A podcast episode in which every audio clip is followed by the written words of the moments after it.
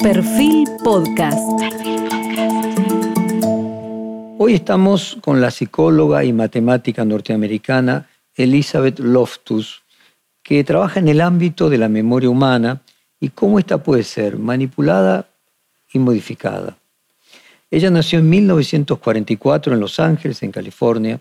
En 1966 obtuvo su licenciatura con honores en matemática y en psicología en la Universidad de Los Ángeles. Posteriormente ingresó a la Universidad de Stanford, donde se doctoró en la misma área. Su interés se incrementó en los años 80 cuando comenzó a estudiar casos de abusos de menores y cómo funcionaba la memoria en el largo plazo y los recuerdos reprimidos en estas situaciones. El hallazgo de la maleabilidad e influencia que podían sufrir los relatos de los testigos fue especialmente relevante en el ámbito judicial. Dada la relevancia de sus hallazgos, colaboró como experta en múltiples juicios para valorar los testimonios que daban los sujetos o la recuperación de recuerdos vinculados a algún hecho traumático. Publicó más de 20 libros, tiene alrededor de 500 artículos científicos sobre el tema de la falsa memoria. Pese a su carrera ha sido muy controvertida porque ella venía a derribar eh, convicciones muy sólidas sobre las que se basaba el sistema jurídico y objeto de rechazo y muchas veces furia por algunos grupos, se le han adjudicado una cantidad enorme de reconocimientos. La American Psychological Foundation le otorgó la Gold Medal for Lifetime Achievement, o sea, la medalla de oro por los logros de vida. En el año 2002 fue reconocida como una de las psicólogas más influyentes de la historia de la psicología y entre los 100 investigadores más influyentes, ella obtuvo el puesto 58 y fue la primera mujer en aparecer en esa lista. Actualmente es profesora de Ecología Social y Derecho de Ciencias Cognitivas en la Universidad de California. Es también directora del Centro de Psicología y Derecho y miembro del Centro de Neurobiología del Aprendizaje y la Memoria. También es miembro de la Academia Norteamericana de Artes y Ciencias miembro de la Social Real de Edimburgo y de la Academia Nacional de Ciencias de los Estados Unidos. Comenzamos preguntándole a la doctora Elizabeth Loftus cómo surge su interés en el estudio de la memoria. Me interesé en estudiar la memoria cuando estaba en la escuela de posgrado. En realidad estaba estudiando otra cosa, estudiaba psicología matemática y estaba un poco aburrida con eso. Tomé una clase y un profesor en esa clase dijo que estaba haciendo algunos estudios de memoria y pensé que tal vez me gustaría trabajar con él en esos estudios. Y así fue como me interesé por primera vez en el tema de la memoria. ¿Todos somos vulnerables por igual en el efecto de distorsión de la memoria? Naturalmente se producen distorsiones de la memoria en todo tipo de personas.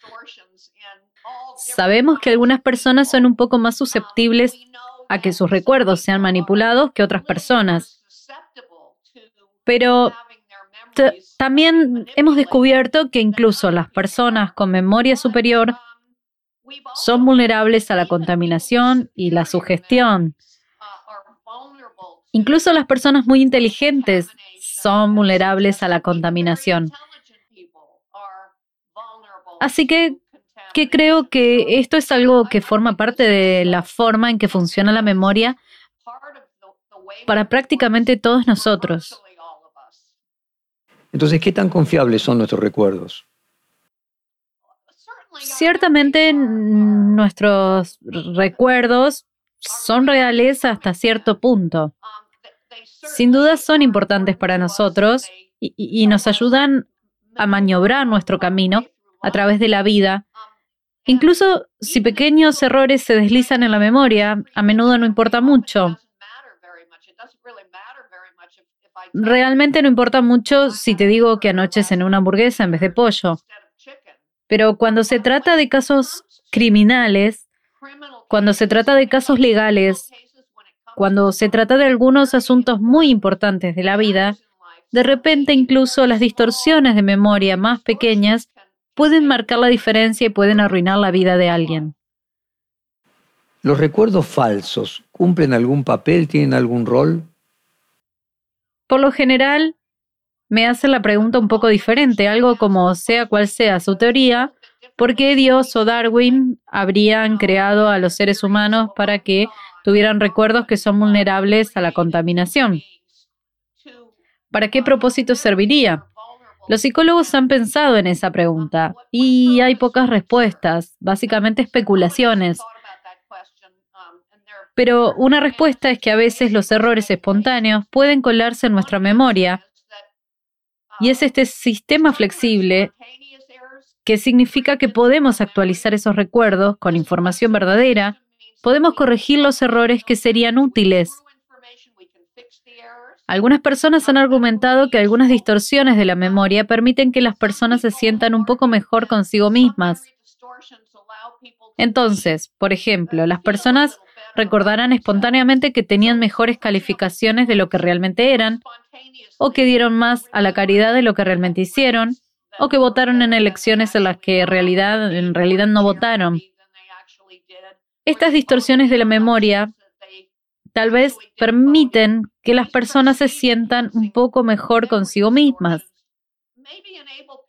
Y curiosamente, las personas deprimidas no hacen eso con tanta frecuencia.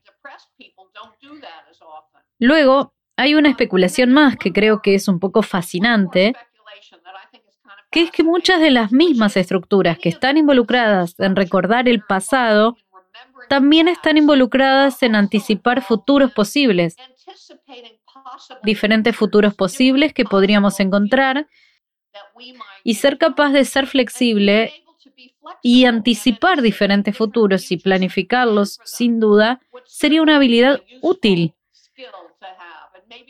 pero tal vez la flexibilidad de este sistema lo permita.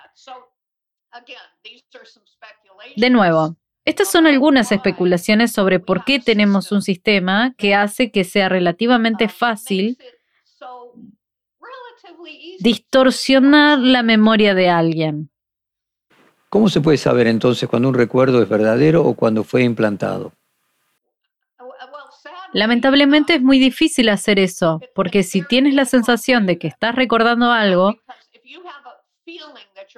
ya sea verdadero o falso, es una sensación genuina de que lo que estás experimentando puede ser muy detallado. Puedes estar seguro de ello. Incluso puedes emocionarte al respecto.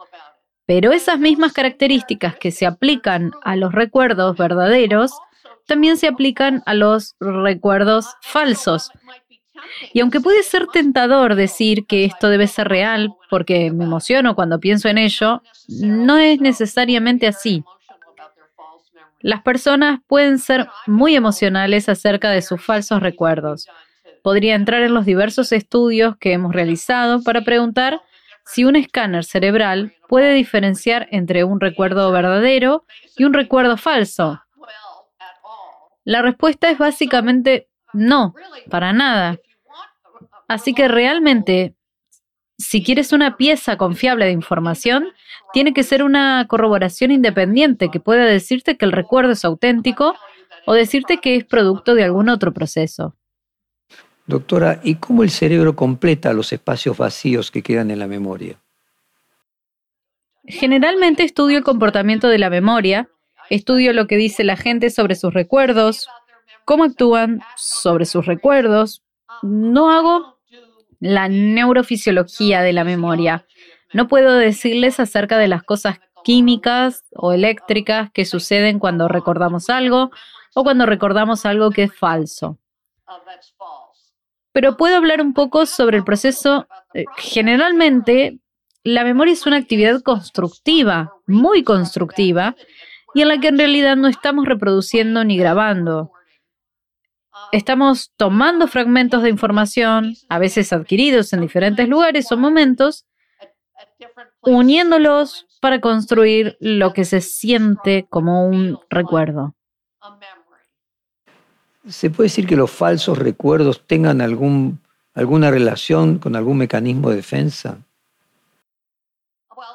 Sabes, un mecanismo de defensa es algo que surge del miedo freudiano, del pensamiento freudiano. No pienso en las distorsiones de la memoria o los falsos recuerdos como mecanismos de defensa. Creo que son solo parte del defecto secundario de la forma en que funciona nuestra memoria. Y en cuanto a por qué hacemos esto, ya he indicado solo un par de especulaciones sobre ellos.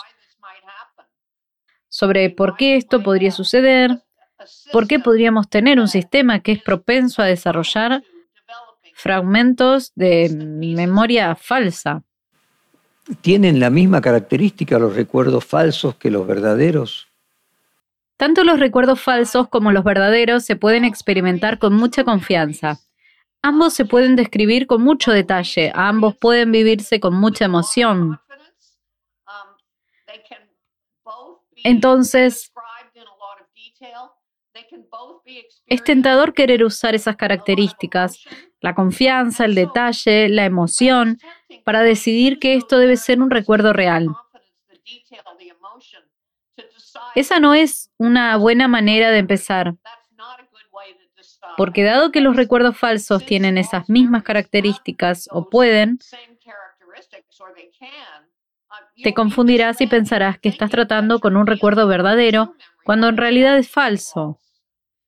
Usted ya demostró en los años 90 de que podemos generarnos recuerdos falsos tan verídicos como los verdaderos. ¿Por qué inventamos voluntariamente recuerdos falsos? A veces inventamos recuerdos y creamos falsos recuerdos porque otras personas nos sugieren esas cosas.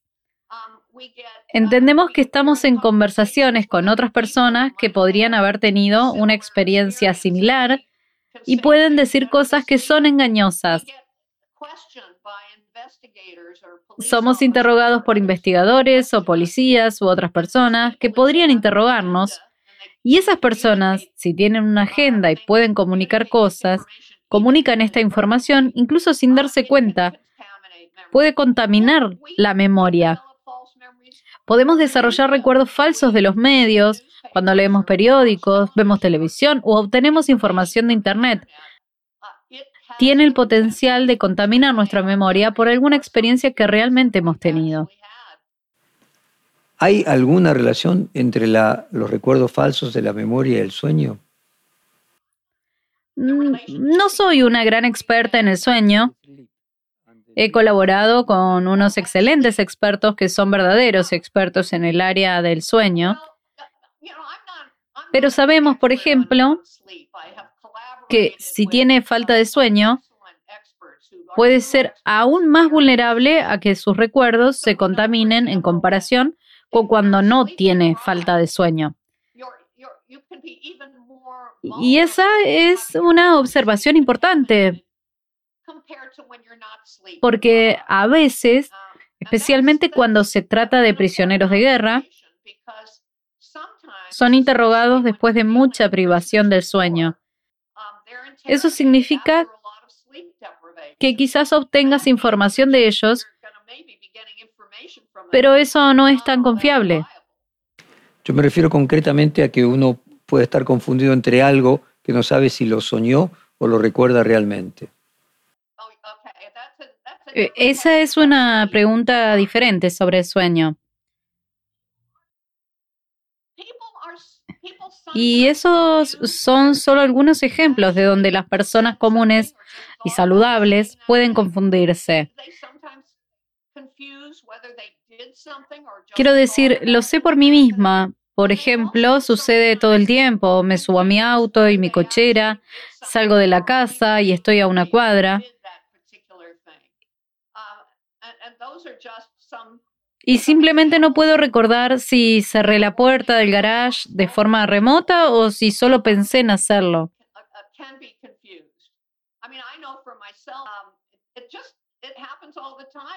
Y en general doy la vuelta y conduzco de regreso y reviso el garage. Porque no quiero preocuparme por eso todo el día. Y casi siempre he cerrado la puerta del garage. Pero a una cuadra de distancia no puedo recordar.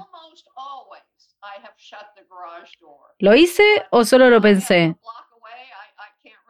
Y lo mismo puede pasar. La gente a veces se puede confundir. ¿Lo hice, lo hice o solo soñé con hacerlo? ¿Nos dice algo de nuestra naturaleza el hecho de que tengamos recuerdos falsos? Creo que nos muestra eso, lo que es la memoria, que no es una grabación que grabas y luego la reproduces, sino que es un proceso constructivo y en general ese proceso constructivo nos puede funcionar bastante bien. Ciertamente nos las arreglamos en la vida, sabemos cómo levantarnos por la mañana y hacer tostadas, encontrar las llaves del coche o caminar hasta la parada del autobús o recordamos los nombres de las personas. Quiero decir, nos puede servir bastante bien, pero creo que el hecho de que nuestros recuerdos sean susceptibles a la desinformación y la distorsión nos enseña sobre la naturaleza constructiva de la memoria. Desde el punto de vista de la evolución de los seres humanos, esos recuerdos falsos y que la memoria sea tan maleable, ¿tiene alguna lógica? ¿Puede ser modificado en el proceso de evolución futura? Creo que cuando mencionas la idea de la evolución, estás planteando la cuestión de ¿a qué propósito serviría esto? ¿Para qué nos serviría tener una memoria que funcione así? Los científicos de la memoria solo pueden especular sobre eso. No hay una respuesta correcta. Puede haber múltiples propósitos. Puede darse el caso de que este sea un sistema que sea flexible y así podemos arreglarlo cuando sale mal espontáneamente. Es un, es un, sistema que tal vez permita algunas distorsiones de la memoria que podrían ser buenas para nosotros. Podrían permitirnos vivir una vida más feliz o más saludable. Es un sistema que es flexible. Nos ayuda si queremos anticipar lo que podría suceder en el futuro y qué diferentes futuros posibles tenemos para los que no podemos preparar. Elizabeth, ¿cómo es el proceso por el cual los recuerdos se vuelven conscientes y qué rol juega la conciencia en la reconstrucción de esos recuerdos? No puedo decir nada inteligente sobre la conciencia. Puede haber otros científicos de la memoria que estén dispuestos a aventurarse a hablar sobre la conciencia. Simplemente no es un concepto sobre el que suelo escribir o pensar o sentir. Según lo que usted postula en la reconstrucción de la memoria, cualquiera de nuestros recuerdos pueden ser puestos en duda por nosotros mismos, por más exactos que parezcan y llenos de detalles con que los recordemos. Puede ser aterrador, porque finalmente son nuestros recuerdos los que nos constituyen y son nuestra identidad. Hay un conflicto identitario entre los falsos recuerdos y nuestro self, lo que se llamaría en psicología un falso self. Es cierto que los recuerdos son lo que somos. Los recuerdos son importantes para nuestra identidad. Nuestros recuerdos también son importantes para nuestra personalidad, para usar su terminología.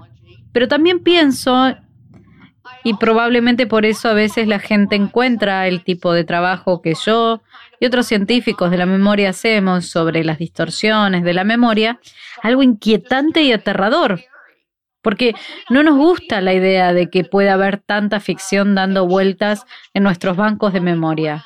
Es una sensación incómoda. Y mi respuesta a eso es, aprendamos a vivir con eso.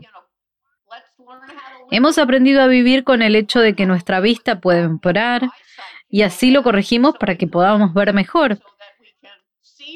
Aprendamos a vivir con los recuerdos maleables que tenemos y hagamos lo mejor que podamos con ellos y tratemos de vivir con ellos de manera que sean útiles para nosotros y para los demás y no dañinos.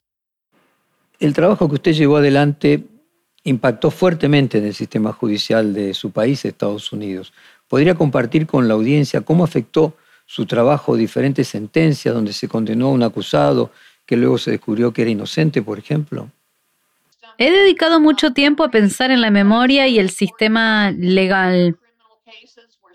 La memoria que se desarrolla en los casos judiciales, ya sea que haya casos penales en los que alguien está siendo procesado o casos civiles en los que una persona está demandando a otra, porque es un escenario donde son asuntos de memoria muy exactos y precisos, importa si los recuerdos de las personas están mal, aunque sea un poco.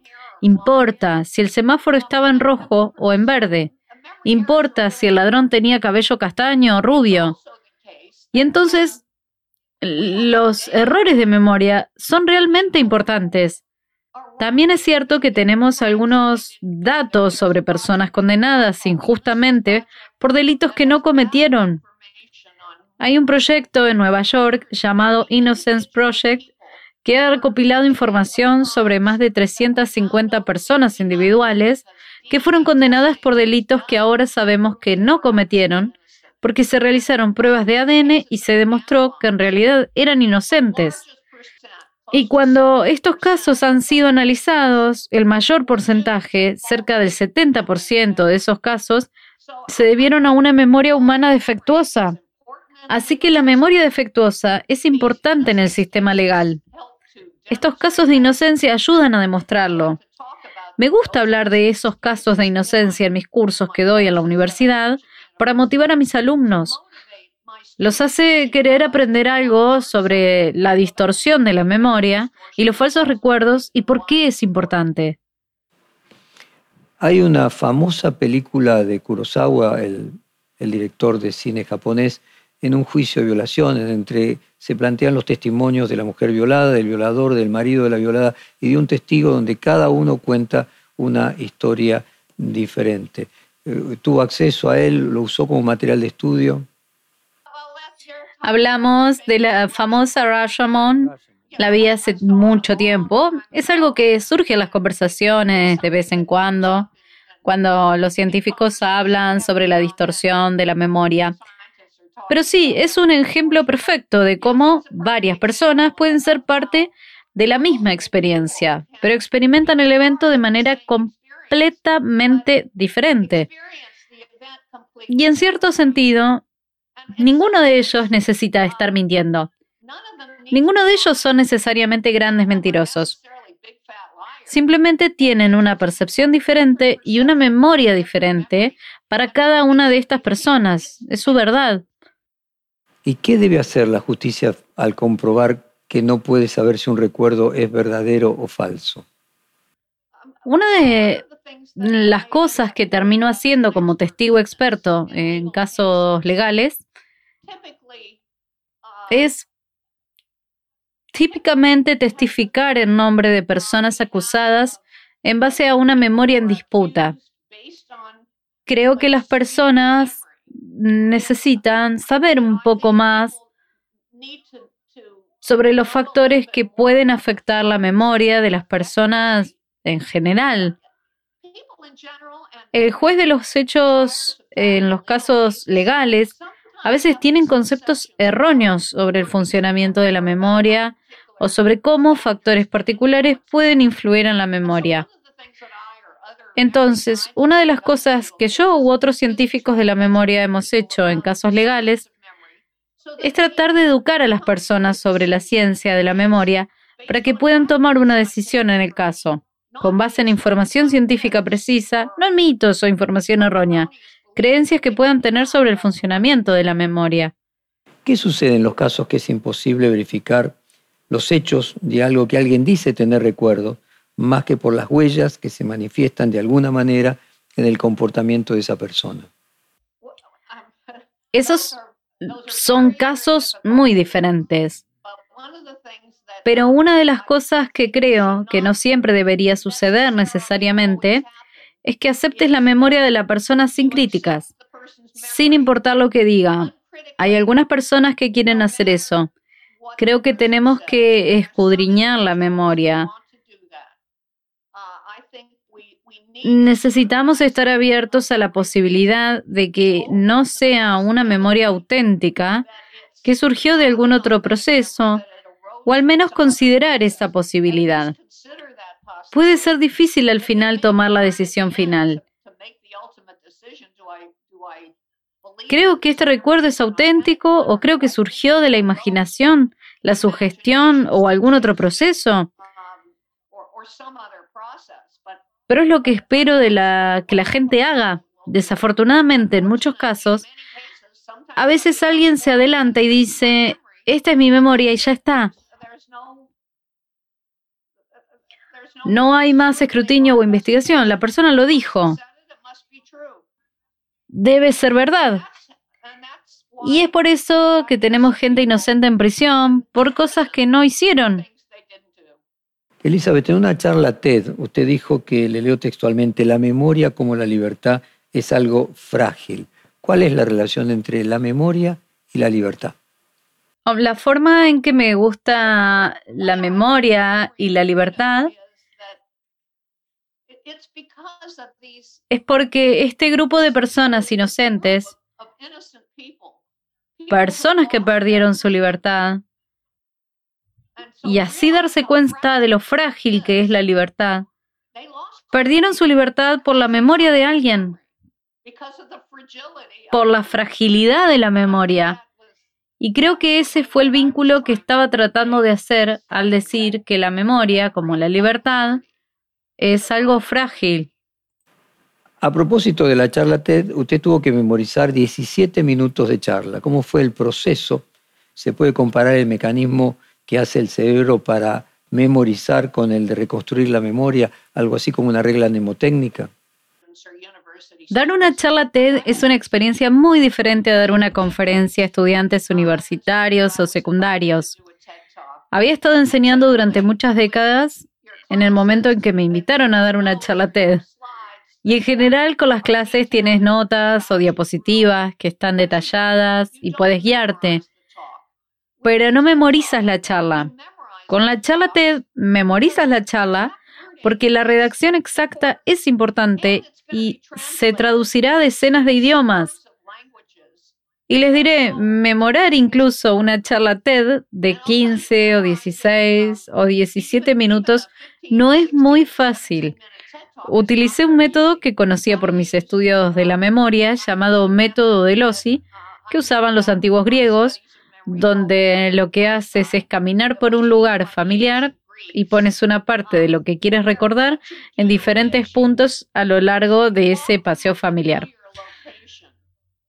Entonces, lo que hice fue llegar a una puerta principal de mi casa y me imaginé que me saludaba eh, Steve Titius, un hombre acusado falsamente y condenado injustamente, en cuyo caso yo había estado un poco involucrada. Así que cuando veo la puerta principal y está Steve Titus, me lo imagino y digo, Cuéntale a la audiencia sobre Steve Titus. Luego entro por la puerta principal y a la derecha hay como un retrato mío que mi suegra había pintado hace mucho tiempo cuando me casé con su hijo. Miro ese retrato y digo, cuéntales un poco de ti. Soy un científico, estudio la memoria y así sucesivamente. Luego miro a la izquierda y hay un tazón de piñas. Esas son todas las personas inocentes que han sido condenadas injustamente. Cuéntale sobre las personas inocentes y lo que sucedió y por qué la memoria fue la razón por la que fueron condenados injustamente. Entonces visualizas este método de Lossi, donde colocas partes de lo que quieres recordar en lugares familiares a lo largo de la caminata. Así es como memoricé esta charla TED. Usted dijo que no solamente se construye un recuerdo imaginado de lo que sucedió, sino que también se lo induce a pensar de determinada manera. Eh, ¿Es la manera en que se pregunta lo que puede haber generado un falso recuerdo o contaminar ese recuerdo? No todo el mundo es susceptible todo el tiempo. Incluso nuestros experimentos podrían encontrar que el 25% de las personas cayeron en la sugerencia. El experimento de otra persona encontró que el 50% de las personas cayeron en la sugerencia. La gente no siempre cae en estas sugerencias, solo algunas veces lo hacen. Hubo un caso muy famoso donde una hija demandó a su madre por abuso sexual en la infancia y usted apoyó a la madre de la víctima en el juicio. ¿Qué lo llevó a apoyar a la madre en este juicio y qué pasó con que usted varias veces fue repudiada por esto? Si es el caso que estoy pensando, fue el que involucró al psiquiatra que había estado involucrado en el caso de una mujer que acusó a su madre de abuso sexual. Hizo las acusaciones originales cuando tenía unos cinco o seis años y luego pareció no recordarlo por un tiempo. Luego repitió esas acusaciones cuando tenía 17 años. Y esta madre, por esas acusaciones, había perdido la custodia y el régimen de visitas de su pequeña. Me interesó mucho este caso porque este psiquiatra lo estaba presentando en reuniones profesionales y escribió un gran artículo al respecto. Y luego lo estaba usando como la nueva prueba de que podrías tener experiencias y reprimir tu memoria. Yo era muy escéptica y decidí investigar para ver si podía encontrar este caso anónimo y ver cuál era toda la historia. Realmente estaba bastante orgullosa de mis habilidades de detective porque había en ese momento 280 millones de personas en los Estados Unidos y encontré esta familia. Una vez que encontré el nombre y la familia, pude acceder a algunos registros judiciales. Eso estaba en documentos judiciales que estaban disponibles si alguien sabía dónde buscar. Y comencé a creer que esta madre era completamente inocente. Ahora, me metí en un pequeño problema porque la hija mayor se molestó porque estaba investigando su vida y se quejó. Luego fui investigada. ¿Por qué estaba investigando su vida? Fui absuelta en la investigación. Pero luego me demandó a mí, a mi coautor y a otros que habían trabajado en ese caso. Así que fue una situación complicada que finalmente terminó hace unos 10 años. Elizabeth, después de tantas intervenciones suyas asistiendo a juicios y a los testimonios de los testigos, demostrando que muchos de ellos eran falsos recuerdos, ¿hubo cambios en el sistema legal norteamericano? Bueno, no puedo atribuirme el mérito de los cambios en el sistema legal estadounidense. Hay muchos buenos científicos de la memoria que hacen un trabajo similar al que yo hago. A veces escribimos artículos juntos, vamos a conferencias juntos, leemos el trabajo de los demás y muchos de ellos también están muy involucrados en tratar de reformar las políticas.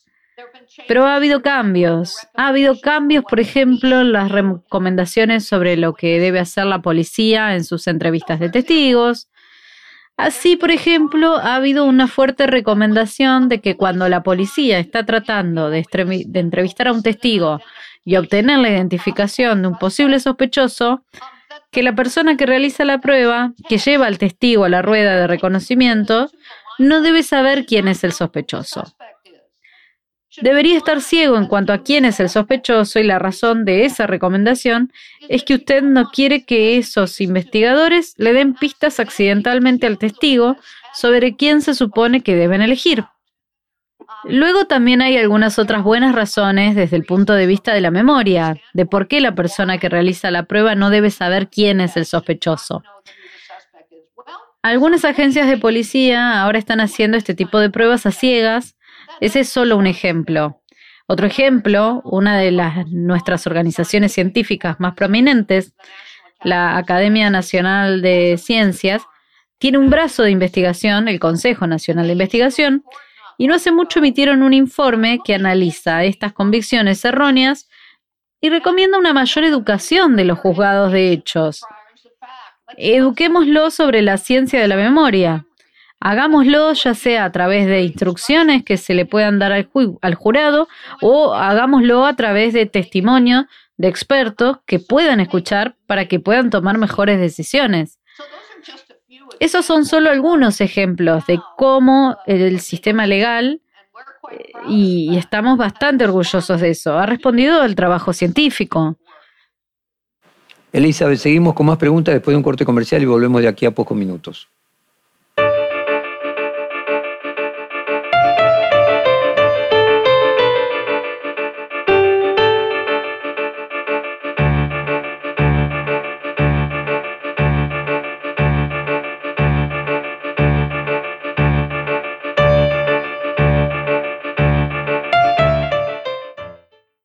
Bueno, volvemos del corte con la profesora Elizabeth Loftus, la especialista en memoria y falsos recuerdos. Es inevitable relacionar los recuerdos falsos con las noticias falsas y las redes sociales. La información que recibimos también está contaminada. ¿Cómo podemos recordar cosas que no han sucedido? ¿Cómo afectan eh, en esos recuerdos las redes sociales? Y si han aumentado los recuerdos eh, falsos a partir de que se originaron y crecieron las redes sociales. Ciertamente veo una conexión entre los recuerdos falsos que hemos estado estudiando y los problemas de noticias falsas que estamos experimentando en nuestra sociedad ahora debido a las redes sociales y porque hay muchas oportunidades para que la gente llene el mundo con noticias falsas. Información falsa, fotos falsas, eso puede afectar lo que la gente recuerda. Felizmente hay algunos esfuerzos para tratar de descubrir cómo combatir un poco todo eso. Todos somos un poco responsables del problema, porque incluso si no estás enviando noticias falsas, iniciándolas, a menudo las compartimos porque no reconocemos que son falsas. Entonces, en la medida en que podamos hacer que las personas se detengan y piensen y no solo compartan instintivamente algo que podría ser falso, esa podría ser una forma de ayudar a resolver un poco este problema de las noticias falsas. Por ejemplo, estaba en Facebook y quise compartir algo que me pareció interesante. Y salió una pequeña advertencia que decía, ¿Te das cuenta de que lo que vas a compartir tiene ocho años? Yo no tenía idea, pensé que esto era una especie de artículo nuevo, algo fresco. Y pensé, no, no lo hago. No me di cuenta y no quiero compartir si tiene ocho años. Así que todas esas banderitas que dicen detente y piensa, tal vez pueden ayudar un poco. Usted también, Elizabeth, investigó la manipulación de la información en las noticias falsas por ejemplo, relacionadas con política, y cómo estas noticias falsas influyen en la elección de un candidato, por ejemplo, un candidato a presidente. ¿El grado de educación o el coeficiente intelectual de las personas contribuye a que sea menos maleable eh, su memoria que el de otras personas? Hemos encontrado que existe cierta correlación con la inteligencia que las personas que son más inteligentes son algo menos susceptibles a la contaminación de la memoria o algo menos susceptibles. Pero esas son solo correlaciones, son estadísticamente significativos en el sentido de un análisis estadístico. Debe tener en cuenta que incluso las personas más inteligentes y educadas entre nosotros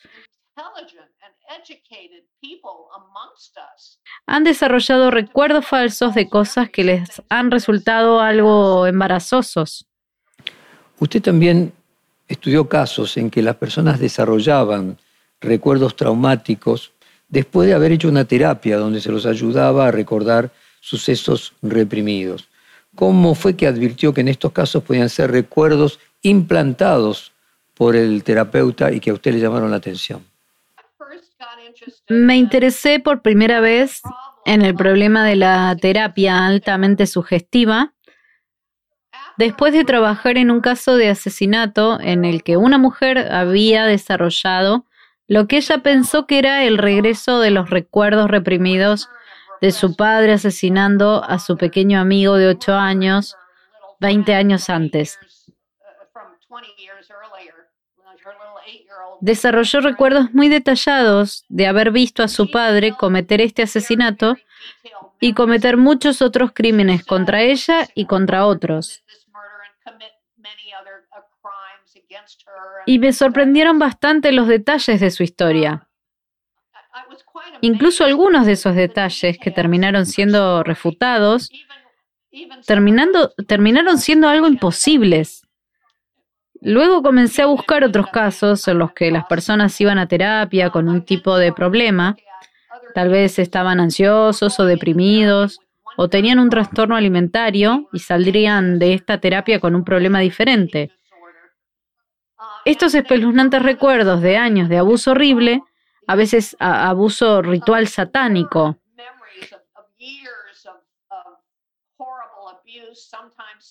¿Cómo pasó esto? Así que comencé a investigar qué estaba pasando en esta terapia cuestionable y estaban pasando algunas cosas muy sugestivas. Entonces, por ejemplo, no recuerdas a nadie abusando de ti, pero tienes todos los síntomas de alguien que fue abusado cuando era niño. Solo querías cerrar los ojos e imaginar que podría haberte hecho esto. Esa imaginación guiada puede hacer que las personas piensen que recuerdan cosas que solo imaginaron o sexualizaron la interpretación de los sueños o la hipnosis o una serie de otras cosas que estaban sucediendo en esta terapia problemática. Y entonces vería estas cosas en los casos judiciales donde eso fue muy discutido en los casos judiciales y también probaríamos algunos de estos métodos experimentales para demostrar que pueden llevar a las personas a recuerdos falsos lo que estaba sucediendo en esa terapia. Una vez implantados estos recuerdos por, por ejemplo, un terapeuta, ¿cómo se comprueba que son verdaderos o implantados? Y la pregunta es, además, si esto significa que los recuerdos reprimidos no existen. Bueno, primero no creo que haya un buen apoyo científico creíble para esta idea de represión masiva. Pero es posible que la represión pueda existir unas veces y los falsos recuerdos otras veces, y ambas cosas podrían ser ciertas. Es cierto que las personas tienden a no pensar en cosas que les sucedieron en el pasado, no pueden pensar en las cosas durante mucho tiempo. Se les puede recordar, se las puede recordar. Eso es ordinario, olvidar y recordar. Pero lo que implica esta idea de represión masiva es que se supone que es demasiado extrema para ser explicada por el olvido y el recuerdo ordinarios. Cuando me involucro en casos judiciales, solo busco ver cuándo alguien va a terapia y dice, no, tuve una infancia feliz y nunca sufrí abusos. Y un año después, tras una psicoterapia semanal, ahora dicen que mi padre me obligó a participar en rituales satánicos y me hizo matar animales y criar bebés. ¿Qué pasó en el medio? Y muchas veces encontrarás intervenciones muy sugestivas que podrían haber sido las responsables de la creación de esos falsos recuerdos. ¿Qué fue lo que encontró, que descubrió cuando realizó la investigación sobre la información falsa en la política y cuáles fueron las conclusiones a las que llegó sobre la política en general relacionada con los recuerdos? Una de las cosas que hemos mostrado en algunos experimentos, algunos que hemos hecho en mi versión o algunos que he hecho en colaboración con algunos colaboradores irlandeses, las personas son susceptibles a fotografías manipuladas o noticias falsas y generalmente son más susceptibles a que sus recuerdos se contaminen para creer que experimentaron esas fotografías manipuladas o creer que habían visto esas noticias falsas antes, si eso hace que su oponente se vea mal. Es un ejemplo de recuerdos falsos motivados en los que es más probable que aceptemos información errónea si encaja con nuestros prejuicios o creencias existentes. ¿Cuáles serían los beneficios de tener una sociedad más educada respecto al funcionamiento de los falsos recuerdos y la falsa memoria? Mi esperanza sería que tener una sociedad más educada sobre cómo funciona la memoria significaría en estos casos judiciales que usted puede, quien sea que tome la decisión sobre el destino de un ser humano en un caso judicial, tomará esa decisión con base en información científica precisa, no información científica inexacta. Esa es mi esperanza. Pero a un nivel más personal, pienso en mi propia vida, por ejemplo, sabiendo lo que sé sobre la memoria, la distorsión, sabiendo lo que sé sobre cómo las personas pueden captar información errónea, incorporar, distorsionar la memoria cuando un miembro de la familia o un amigo comete un error. No asumo inmediatamente que estén mintiendo. Podrían haber desarrollado una memoria falsa y está un poco bien. Todos podríamos tener algunas situaciones, pero es una forma de sentir acerca de las personas y luego llamarla una mentira grande y gorda. ¿Y por qué cree que su investigación generó tanta controversia? Creo que parte de la razón por la que mi investigación ha creado controversia es que a la gente no le gusta la idea de que sus mentes puedan estar llenas de fragmentos de información falsa, que puede haber recuerdos falsos flotando ahí. Y también es muy incómodo si alguien no lo hace. Tienes memoria y alguien no te cree. Y si tienes un recuerdo de que alguien más te lastimó o te agredió de alguna manera, será especialmente incómodo si alguien cuestiona ese recuerdo. Y entonces hay personas que no quieren que se cuestionen los recuerdos del trauma. Simplemente deberíamos creer la historia cuando la escuchamos y aceptarla. Y el trabajo que yo y otros hacemos sobre la maleabilidad de la memoria, el trabajo que dice, deténgase y espere un segundo y no acepte acríticamente cada historia solo porque es detallada y solo porque se motiva. No haga eso sin pensarlo, sin examinarlo, porque vas a cometer algunos errores trágicos que afectarán no solo a esa persona inocente, sino por supuesto a su familia extendida y todo tipo de personas a su alrededor. Elizabeth, usted dice que un pequeño giro que se puede hacer en la manipulación de los recuerdos podría tener un efecto positivo. ¿Cómo, cómo sería y en qué consistiría ese giro? Una de las cosas que hicimos en algunos experimentos recientes es mostrar que si planto un recuerdo falso en ti, en tu mente, que tiene un efecto dominó, puede afectar tus pensamientos posteriores, tus intenciones posteriores o incluso tu comportamiento posterior. Entonces, cuando plantamos recuerdos falsos, por ejemplo, que las personas se enfermaron con un alimento en particular como el helado de fresa, las personas no querían comer ese alimento tanto. O si plantamos un recuerdo cálido y borroso sobre un alimento saludable como los espárragos, la gente quería comer más espárragos. Entonces comencé a pensar, si pudiéramos plantar recuerdos falsos que ayuden a personas a vivir una vida más saludable o más feliz, tal vez sería algo bueno para las personas, aunque generaría un poco de controversia. Doctora Elizabeth Loftus, muchas gracias por esta hora de conversación. Fue un placer. Tengo usted muy buenas noches allí en Estados Unidos. Perfil Podcast.